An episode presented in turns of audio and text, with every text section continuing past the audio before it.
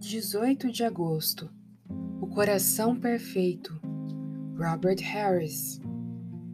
Perguntou o Senhor a Satanás: Observaste o meu servo Jó?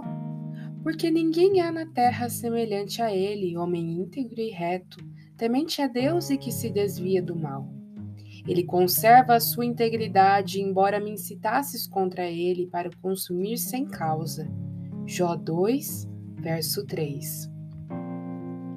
O coração íntegro é, antes de tudo, um coração perfeito, conforme as Escrituras o denominam.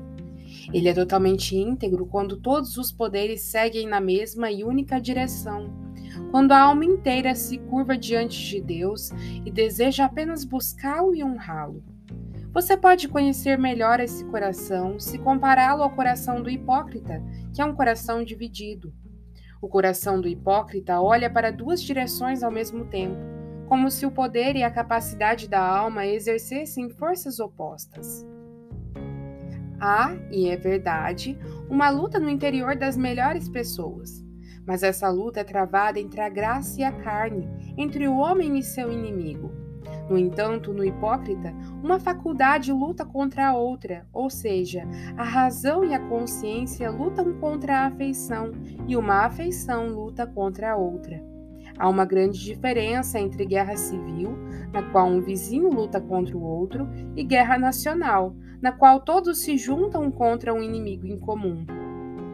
A luta do cristão é travada entre a parte totalmente regenerada e a corrupção, mas no coração do hipócrita, a guerra civil. Os poderes conflitam-se entre si, como se um membro do corpo ou um súdito do reino devesse lutar contra o outro. A paixão recomenda algo, a razão condena. A luxúria afeta uma coisa, a consciência a rejeita. Uma parte possui algo e a outra possui outro. No homem íntegro, isso ocorre de modo bem diferente, pois seu coração é puro e segue sempre o mesmo caminho. Tudo o que ele deseja é agradar a Deus e lutar contra o pecado.